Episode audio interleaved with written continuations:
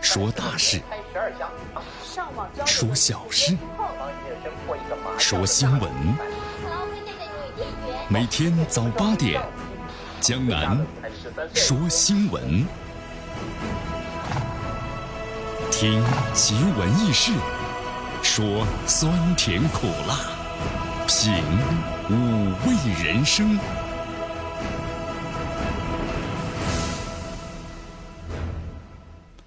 这两天的天气真是不错啊，温度也持续上升了，最高温度呢今天是达到了十二度，最低温度呢是一度，但是呢咱们的轻度污染呢也在逐渐的加重，今天呢是空气指数一百三十七。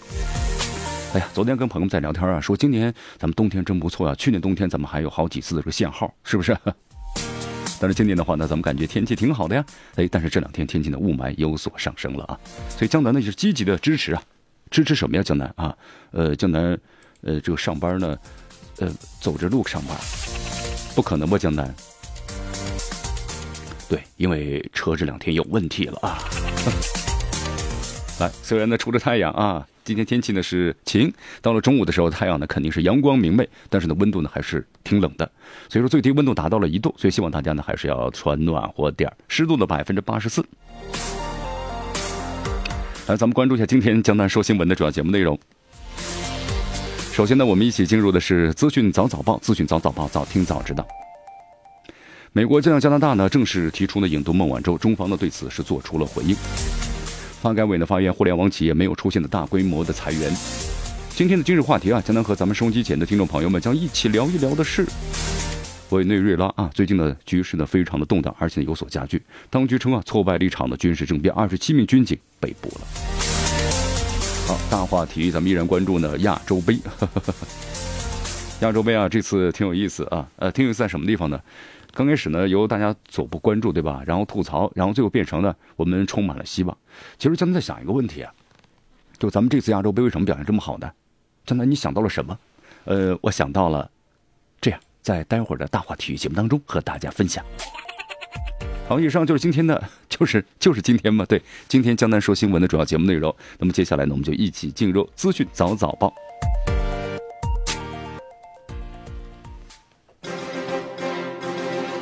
时政要闻、简讯汇集、热点评说、资讯早早报。资讯早早报，早听早知道。来一下时间呢，欢迎大家继续锁定和关注江南为大家所带来的绵阳广播电视台 FM 九十六点七新闻广播。来，咱们关注下面的消息。好，第一条消息啊，在昨天的外交部所举行的例行记者会上呢，华春莹回答了记者的提问。有记者提问，这两天咱们看到一则消息，就是美国通知加拿大要正式引渡呢孟晚舟。请问您对此的话有何评论？好，之前的话呢，我们还特别谈到了啊，加拿大方面呢也发言了，说美国呢没有可能关于这个政府停摆的问题啊，也把这此事呢就，呃就驴下坡了啊。但是没想到呢，美国又在这个时候呢提出了要正式引渡孟晚舟。华春莹说呀，中方已经多次就此事情呢表示了严正的立场。那么，任何具有正常判断力的人都可以看出，孟晚舟的案子不是普通司法案件，加方呢任意滥用加美之间的双边引渡条约，对中国公民的安全和合法权益构成了严重的侵犯。我们敦促的加方要立即释放的孟晚舟女士，切实保护她的合法权益，同时也敦促美方纠正错误，撤销对孟晚舟的逮捕令，不向加方呢提出正式的引渡要求。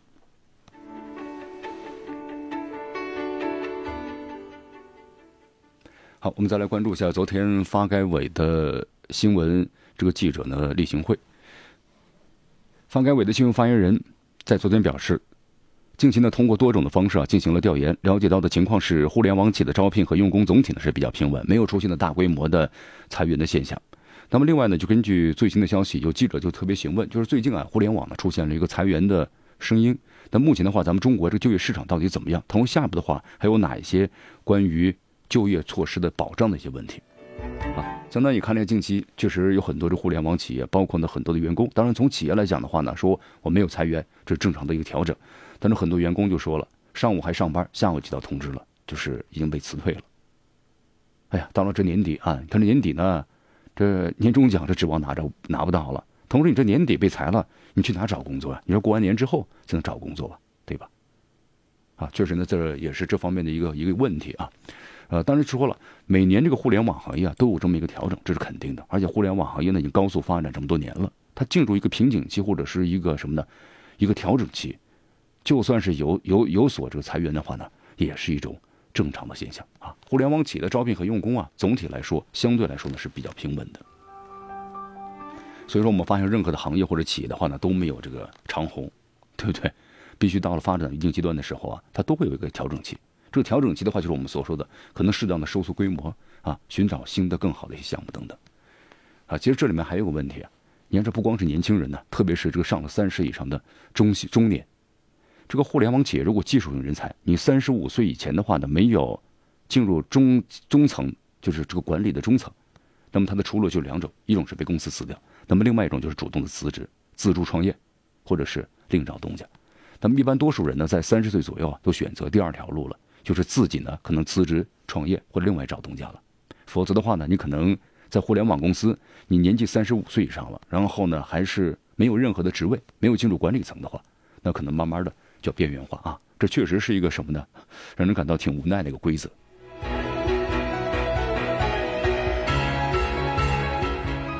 好，继续锁定和关注江南为大家所带来的资讯早早报，资讯早早报，早听早知道。咱们继续关注下面的消息。迎着晨光，看漫天朝霞，好的心情，好听的新闻。走进江南说新闻，新闻早知道。与江南一起聆听江南说新闻。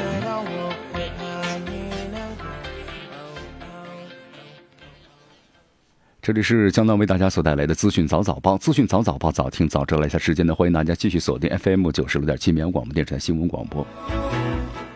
哎呀，突然呢，数把位的高二学生家长啊，一年多后呢，发现这孩子学籍没了，失踪了。你看，要参加高考了，明年啊，特别担心这孩子们啊啊，这怎么办？怎么办？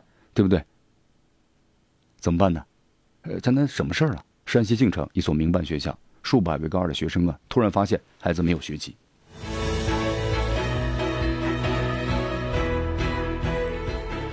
这这这这这没有学籍可不行啊！对对对，这没有学籍那肯定是不行的。哎，这到底是怎么回事呢？来，江南为大家介绍一下啊。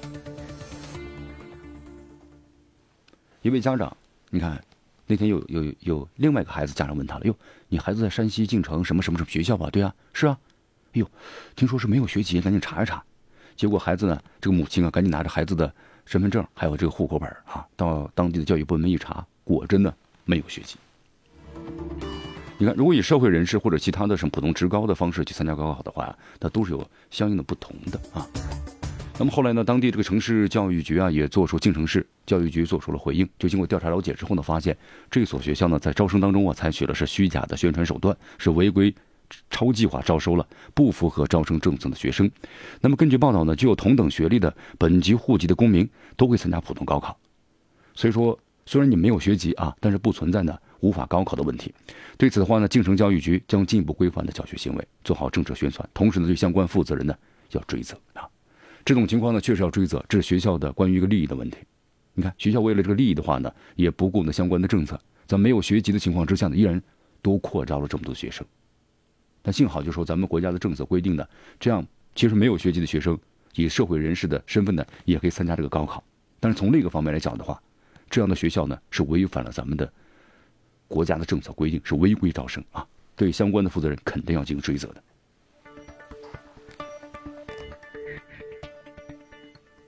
来，咱们再来关注下面的消息啊。一名有着南极的这个海区啊航海经验的老船长呢，告诉记者说，这个在南极区航行的话呀，船载的雷达呀是有效的探测障碍物的手段，但这种手段呢有弊端啊。什么有弊端呢？最近咱们看了个消息，大家知道吧？咱们中国的雪龙号撞上了冰山，是不是？不会吧？现在咱们科技这么发达了，啊，雷达各个方面都都比较完善了，怎么还会撞到冰山上了呢？呃，为大家介绍一下，是这样的，在第三十四次南极考察期间呀，咱们科考队呢所搭乘的雪龙号成功的完成了咱们中国的第一次就是南极阿蒙森海的综合调查。然后咱们的记者呢描述了这么一个场景，呃，时间是去年三月份的时候啊，呃，在这个海面上啊，就是西带西风带还有南大洋上的大气旋呢，一个接一个。就是说，在这个南极的话呀，六到八米的高的浪啊都不稀奇，当时呢已经是临近了极夜了，呃，雪龙号船呢大多数航行在了一片漆黑之中，然后呢船头有这个我们说的探照灯，然后特别要躲避像梅花桩一样密布的冰山。那么报道中谈到了，就突然呢撞到了冰山上面。好，这次事故当中啊，呃，碰撞冰山的雪龙号呢，速度为三节。这三节什么意思啊？就每小时五点五六公里，就类似比咱们走路呢快一点儿啊。那么这样的速度会有多大的冲击力呢？是大家急着关注的一个问题了啊。当然我们说了，这个三级的速度其实比咱们人走路呢，比快走呢还要慢一些啊。那么这个速度的话，其实还是很专业的安全速度。同时，雪龙号呢是两万吨，速度不快，但是冲击力还是有的，所以重量很大呀，两万吨的，然后惯性非常大的。不过及时采取了倒车措施啊，减小了这个冲击力。那么同时呢，对整个船体的损伤也降低了最小。好，这雷达呢，看来有的时候也有弊端呢，是不是有盲区啊？特别离得过近的时候呢，咱们就说了有这个死角的问题啊，也是这样。好，没有关系啊，咱们这个船呢是在一个安全的范围之内的进行行驶，就是速度是很安全的，就是撞上了也没有关系。本来我们就是破冰船嘛。是吧？哎呀，但是想想咱们的碰杆哎，将来怎么碰杆跟这个破冰船联系在一起了，对吧？你破冰船呢，是，我们想好了各种的方法，它能有退路。一旦是撞山之后，我们该怎么去做都安全的。但是碰杆啊，你丰收了卖不出去，那真是欲哭无泪啊。好，昨天看了个新闻啊，湖南的碰杆大面积滞销，湘西的果农向全国呢紧急求助。哎呀，就根据了解的话呢，据说这个当地的碰杆一下子今年是大丰收了，目前整个的话达到四十五点八万吨，但是有个问题啊，出不来，说中间商啊，这果农就是咱们说的这水果商呢都没有去收购。你看，咱们要马上过年了，快递呢也停运了，你通过网络上销售呢也来不及了，那么这棚杆怎么办呢？那只有烂在田间地头，心急如焚呢啊！当地政府呢，江南。也看了一下，也是做出了积极的努力啊。那么通过在网上呢进行这个销售，确实也也有一部分的销量吧。但是现在的话呢，你要全部把它销售出去，看来是完全不可能的事情了，因为这个量呢非常大啊。简单看了一下，这当地的这个橘中之王啊，那是湘西最有名的这种盆干了。呃，但是有个问题，咱们都知道吃橘子呢吃多了容易上火啊，但这种碰干的话呢，它不上火，而是冬天的话呢，把它烤热了吃，效果呢会更好一些。所以说后来呢，通过这个新闻媒体，希望大家呢真的帮助他们一下啊，啊，知道人越多，农民的希望就越大。天气虽冷，我相信呢，人心依然很暖。哎呀，是这样啊！你看，江南在想啊，咱们中国现在的这个物流方面呢，还是有一定的问题。什么问题呢？你看这个田间地头啊，经常咱们看到有这样的消息，就是说丰产了，农民朋友丰产了，但是却运不出来。而咱们在这个零售市场呢，这价格总是居高不下，对吧？那问题出在哪呢？就是中间环节。你看中间环节的话呢，他们依然是依靠的什么呢？中间的收购商，如果没有收购商的话，可能这个产品就运不出来了。所以咱们现在这个物流的话，应该是尽快的发达一些，能够直接从咱们的农户到咱们的什么呢？消费者手里。这点这个这个问题不解决好的话，可能在以后这样的又封产，但是我们在零售市场上呢，却始终的居高不下的现象，就怪圈的现象依然会存在的。好，继续锁定和关注江南为大家所带来的资讯早早报，时政要闻、简讯汇集、热点评说、资讯早早报，资讯早早报早听早知道。来一下时间呢，欢迎大家继续锁定和关注江南为大家所带来的绵阳广播电视台 FM 九十六点七新闻广播。来，咱们再来到广西的北海艺术设计学院啊，因为最近不是期末考试嘛，呃，考试的时候呢，学生一看这个题目，觉得傻眼了，怎么回事呢？这个题目是：你将来想要小孩吗？你想要断子绝孙吗？艾滋病的好处是什么？有这样的提问。哎呦，这这这这到底怎么回事啊？有学生告诉记者说，这部分的试题呢是在考试之后的附加题上，并不进入呢期末的成绩。那么同时，学校啊不是第一年考这样的题目了。但是，即便是附加题的话，这期末时考这样的试题合不合适？对不对？什么？你将来想要小孩吗？啊，断子绝孙吗？还有这个艾滋病的好处是什么？严谨吗？不严谨？严肃吗？不严肃？太奇葩了。那么这样的问题会对孩子们的价值观产生影响的。所以说这份试卷呢，引起了广泛的争议。好，之后的话呢，学记者进行了采访啊。那么同时呢，这个学院的副院长啊，呃，正猛的告诉记者，这个这这个卷子呢，确实是是我出的啊。那为什么要这么出呢？其实我的初衷啊，这样让学生们自我反思。同时，这个题呢，它不计入学分的，就这么解答就就完了吗？那么后来记者采访了一些同学，同学们说呢，其实校长对我们平时啊，就让我们多思考。但是呢，跟这个试卷呢还不太一样。每年的开学的时候啊，给我们树立正确的三观。那么做这些题目是让我们反思反思，不是用来调侃的。考完之后呢，肯定会吐槽，但没想到会在网上曝光了。你看这孩子们回答呢，还都比较得体啊。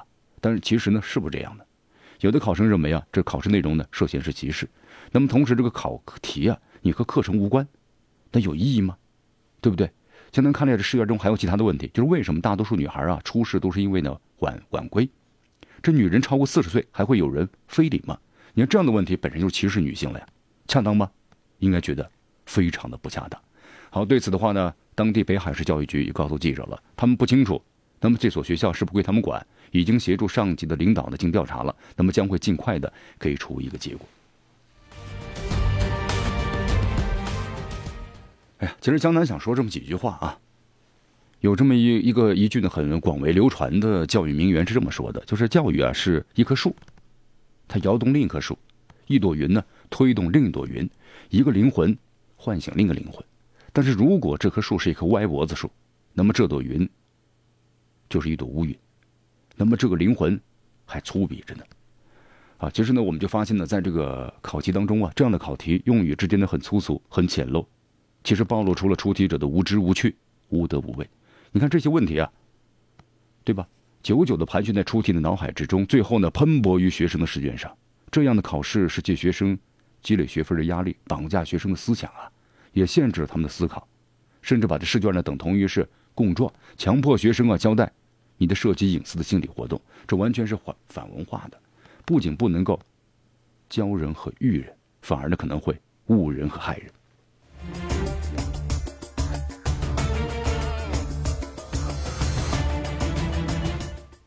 大家还记得在去年的十月底的时候吧，DJ 所发布的这个广告片呢，引起了网友们的热议。因为模特呢傲慢的态度，包括呢用筷子的奇特姿势，被网友们呢判定为是有辱华的嫌疑。那么随后的话呢，有网友前去联络啊，这个 DG 设计师，这个品牌的创始人，那么反馈呢，这广告片中是有嫌辱华的问题。不过呢，这个创始人后来就谩骂侮辱中国。此事一经曝光之后啊，迅速在网上呢成为焦点的话题。呃，再之后的话呢，以陈坤为首的各路明星得知此消息之后啊，就宣布退出呢第一季的大秀活动。那么同时，各路模特呢也纷纷的罢演，这品牌呀因此受到了很大的影响。啊，那么再之后的话呀，呃，就这品牌呢出现开始道歉。那么现在呢，引发争议的这个广告片中的女主，就那位拿筷子的中国人，引起了网友很多人的注意。他开始道歉了啊！他表示呢，诚恳道歉，说自己刚刚是一位呢刚刚毕业的全职模特，没想到呢，竟然以这样的方式被全网呢所熟知了。他表示自己是中国人，拍广告时啊，也没想到拍的时候还没有什么，但是后来被剪辑成这样，他感到呢非常的羞愧。他说，之所以为什么两个月之后呢才进行这个道歉，因为是当时太热了，害怕呢遭到很多人的指责和谩骂，所以在事件的热度消散之后再进行的发声，然后呢客观的陈述。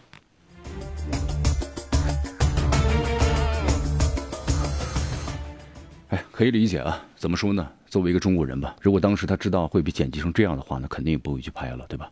呃，他说的很有道理。在舆论的风口啊，适不适合出来做这个澄清？那个时候你越说呢，可能越黑啊。一句话吧，大家理性对待这件事。好，继续锁定和关注江南为大家所带来的资讯早早报。迎着晨光，看漫天朝霞，好的心情，好听的新闻。走进江南说新闻，新闻早知道。与江南一起聆听江南说新闻。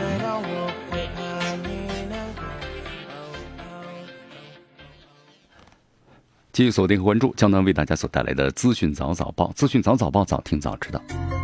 来，咱们继续关注下面的消息啊！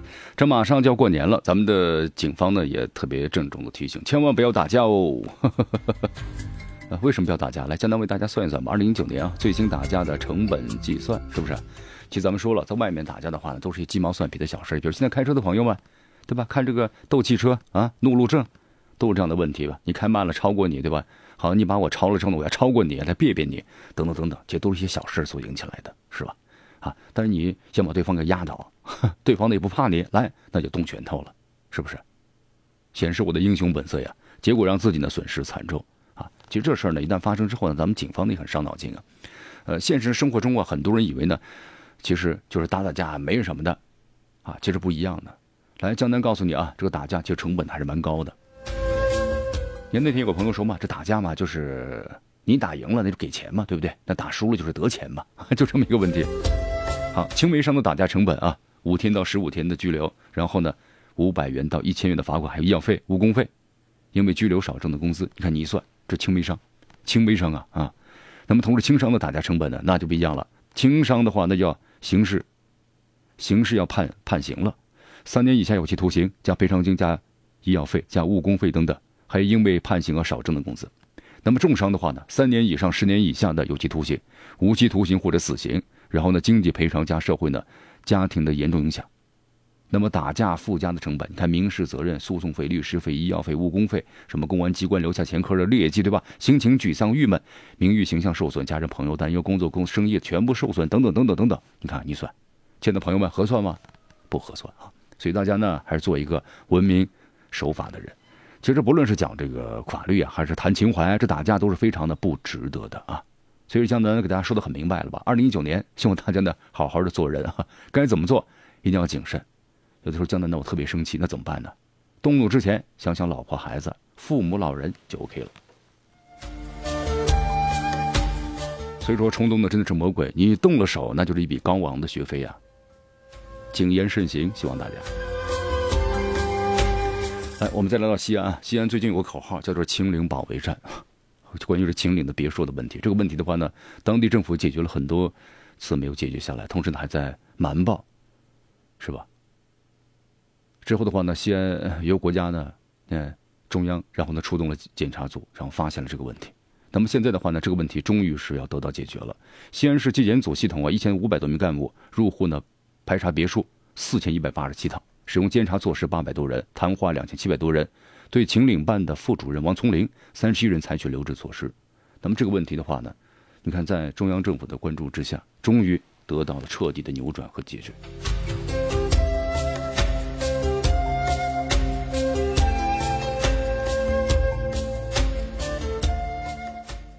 好，我们来到这个浙江的杭州啊。浙江杭州的话呢，你看今天是拿成绩嘛，对吧？哈，呃，前段时间上周呢是考试，这考试的时候啊，有这么一道题，什么题呢？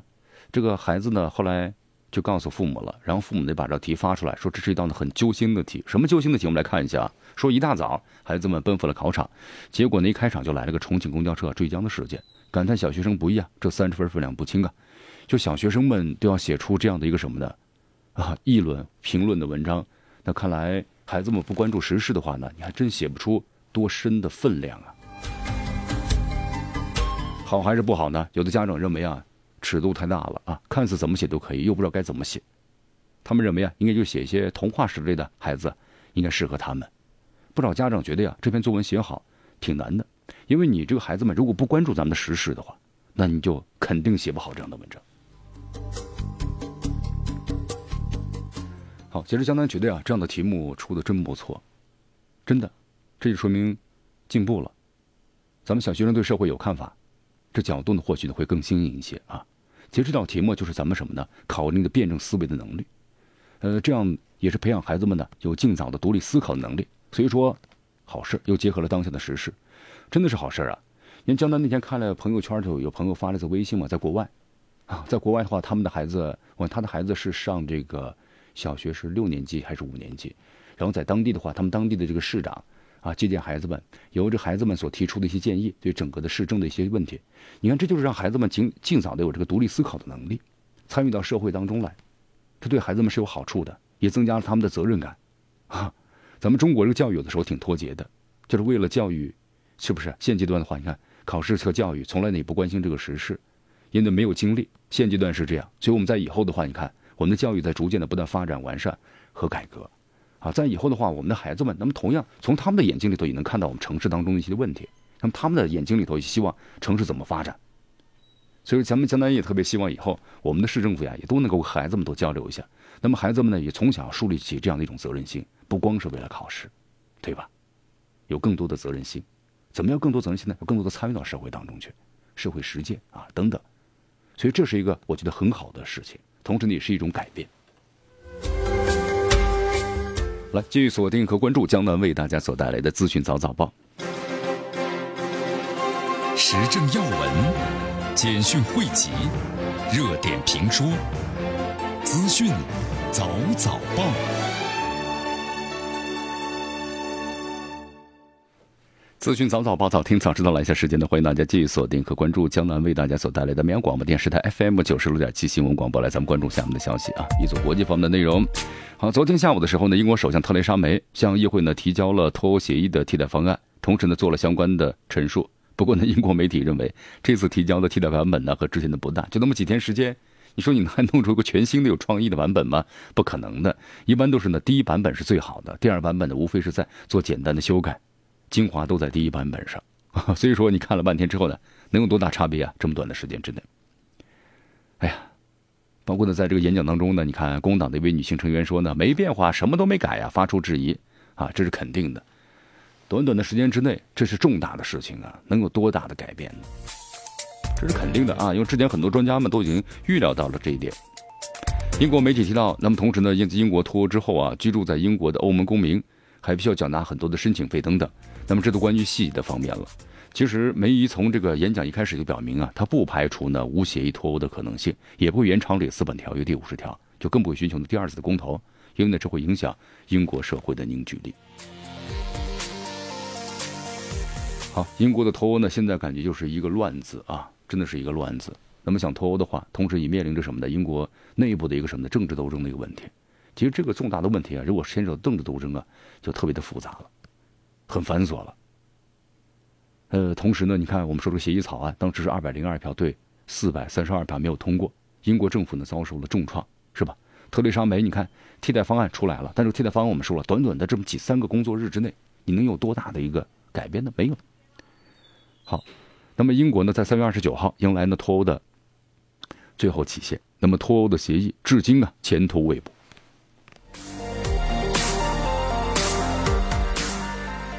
好，我们再来到美国啊，在当上这个美国总统之前的话呢，唐纳德·特朗普曾经是一个真人秀的明星，如今入股入主这个 白宫两年了，他并没有彻底离开的演艺世界，而且还在好莱坞啊颇有一席之地。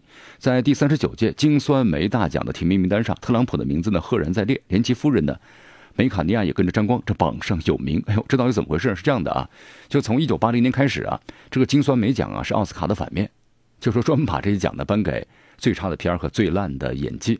特朗普总统二零一八年呢，在两部纪录片呢，就是《华氏幺幺九》和这个其他的一部片当中啊，《国家之死》啊出镜了。那么这两部片子里角色都是他本人。金酸梅奖的官方网站的表扬特朗普呢突破自我，超差的烂绩，哈哈，把这位总统提名为今年最差的男主角。那么同时，他的第一夫人呢获得了最差的女配角的提名。此外，就这对夫妻俩呢还喜提最差的荧幕组合奖的提名。不过呢，比起总统本人。像梅拉尼亚面临的竞争呢，似乎好像好一点。总统顾问呢兼前竞选团队的这个经理啊，凯利安妮同样在纪录片中出镜，也获得了最差的女配的提名。好，其实完全就是一个搞恶的奖项啊。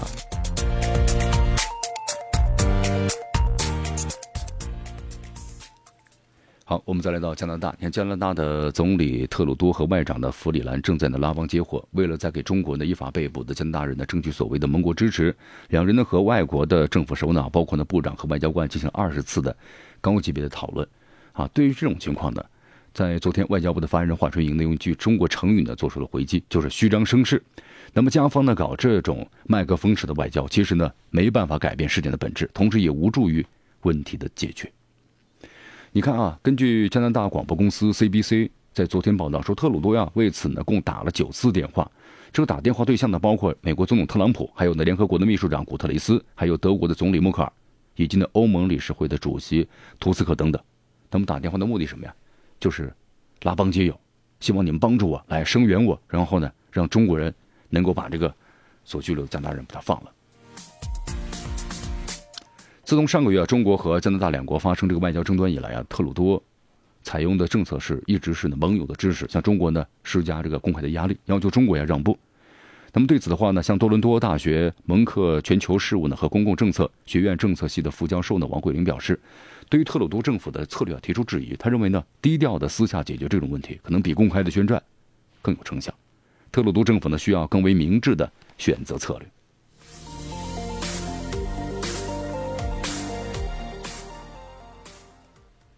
好，那么同时的话呢，咱们中国外交部的发言人华春莹呢也指出，那么加方感谢一支所谓的盟国对他的公开支持，但是加方所提出的德方没有呢发布呢相关的消息。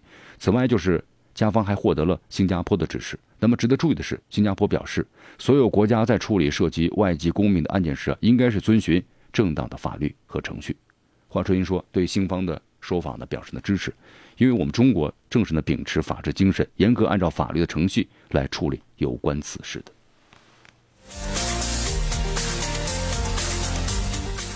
好，我们来到美国啊，我们看一下这个美国《华盛顿邮报》昨天报道了一则消息，他们说美国媒体啊统计了特朗普上任以来的说谎的次数，惊讶的发现他超过呢是八千多次了，说谎的次数最多的是集中在移民的问题上。说特朗普在任职总统的第一年呢，平均每天说谎呢，或者说错话五点九次。这两年的话呢，第一这个数字啊，每天呢上升了，平均是六点五次。两年期间的话呀，特朗普呢说谎或者是说错话，共计是八千一百五十八次。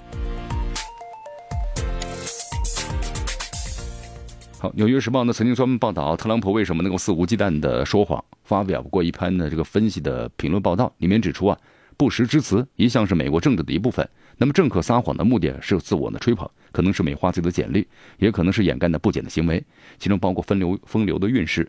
特朗普呢和前任们之间的差异呢在于其谎言和夸张的规模是越来越大。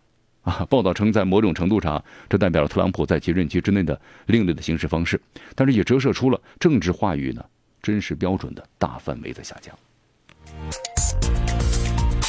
好，我们再来到伊朗啊。伊朗空军部长呢，昨天表示，伊朗的军方呢愿意以色列从地球上消失而战。伊朗空军的年轻人呢做好了准备，同时呢不耐烦地面对犹太复国主义的政权，同时将其呢从地球上的消失。这是伊朗电视台呢引用了阿齐兹纳德准将的这番说法。好，这段时间我们都知道啊，以色列呢对叙利亚境内啊涉嫌展示伊朗的目标，那采取了大规模的空袭之后，那么伊朗空军的司令啊做出了上述的这么一个言论。以色列坚持认为啊，像以色列对叙利亚进行空袭的主要原因就是说，伊朗的部队从大马士革地区啊向被占领的戈兰高地呢发射了导弹。以色列国防军的发言人布里格说，伊朗的火箭的发射是在数月之前完成了漫长的准备和决策之后呢所进行的，所以我们要进行的这个反击。啊，其实之前的话呢，以色列对叙利亚境内的伊朗目标呢一直在进行打击，只是呢没有这么承认，就我不承认，同时我也不宣传。但这次的话呢，非常非常的高调啊。其实我们说了，这以色列的话呢，在美军宣出要撤出叙利亚之后，那么以色列要成为一个主导的地位，他就成为呢在叙利亚那么美军的代言人了。同时呢，还有就是关于以色列国内的一个政治的问题啊。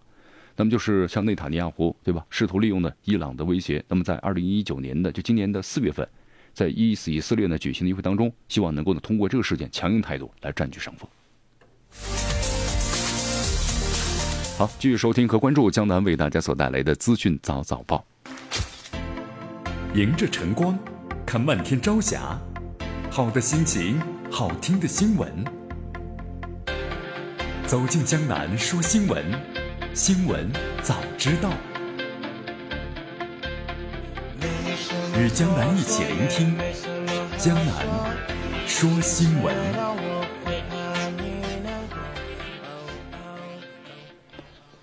这里是江南为大家所带来的资讯早早报，资讯早早报，早听早知道。来，咱们继续关注下面的消息啊。我们来到这个墨西哥，呃，一个大数据显示，二零一八年墨西哥的谋杀案件的上升了百分之三十三，已经是连续第二年打破记录了。这。有什么问题吗？对，一个新总统所面临的问题，对吧？那么他承诺要减少这个国家被毒枭呢所蹂躏的暴力活动，但是现在看来的话呢，你越是这么说的话呢，这这这这黑黑帮，那么同时他们的这个在暴力方面呢反而越升级。根据了解的话呢，墨西哥内政部呢在周日所公布的信息显示，调查人员在二零一八年展开的谋杀案调查是三万三千四呃三百四十一起，那么同时呢，在一七年的记录是两万五千零三十六起，就明显的增加多了。那么同时，墨西哥呀多年来一直呢和暴力做斗争啊，政府也在打击这个残暴的贩毒集团。就我们说了，像这个拉美的话，一个墨西哥，还有是巴西。你看巴西的这个新总统也说了嘛，打击暴力，同时呢也放宽这个枪支的限制。希望人民自己保护自己，其实这种想法呢有一定的可行性，但但是呢，我们说可能会导致这个局面呢更加的混乱，啊，同时墨西哥政府的话呀，就是也有一些评论家认为呢，墨西哥政府的整个国家机器啊，确实有点儿，就是咱们说的不得力了啊，或者说你没办法有所作为。你看这个政前的昨天我们谈新闻，一位市长对吧，刚刚上任，在上任路上，然后就被那枪杀了。那么政府呢，一直也在一直呢在打击这个贩毒集团，但是贩毒集团呢也依然向这个政府进行开战。可能在这个墨西哥的话，这毒贩毒贩的整个的资产可能比墨西哥政府呢还要更有钱一些。同时呢，在就包括像墨西哥还有巴西啊，都面临这样的一个问题，就感觉政府警察呢好像无力不作为。为什么呀？因为首先呢，他们都是有家人有亲属，那么经常会受到帮派的威胁，所以呢不敢有所为。啊，在退役之后呢，反而加入了这个帮派，有所为了，就就是一种怪现象啊。好，我们再来到肯尼亚啊，肯尼亚首都内罗毕的话呢，在昨天发生了一起呢袭击事件，造成二十一名平民呢和警察死亡，其中二十八人受伤。那么事发之后呢，该基地组织有联系的青年党声称对此事呢负责。那么警方日前逮捕了数名涉嫌的参与此事的人，包括一名加拿大的公民，就是古雷德。那么根据这个报道啊。这件事情呢，在被发生之后，包括呢这个被逮捕的古雷德和另外五个人呢被指控，就协助恐怖分子发动了此次的袭击，可能要被关押的三十天。那么肯尼亚当局呢对此事正在展开进一步的调查。好，以上就是今天的资讯早早报的全部内容啊。那么接下来咱们就进入今日话题，我们来到委内瑞拉。委内瑞拉我们都知道，前段时间的话，我们谈到了这个国家呢，这个经济啊非常的动荡，而且呢物价呢上涨，通货膨胀。呃在昨天的话有个最新消息当局呢称挫败了一场军事政变二十七名军警的被捕那么围绕国内的局势到底怎么样呢？今后的一个发展趋势又会如何呢？来今天今日话题为大家详细解读。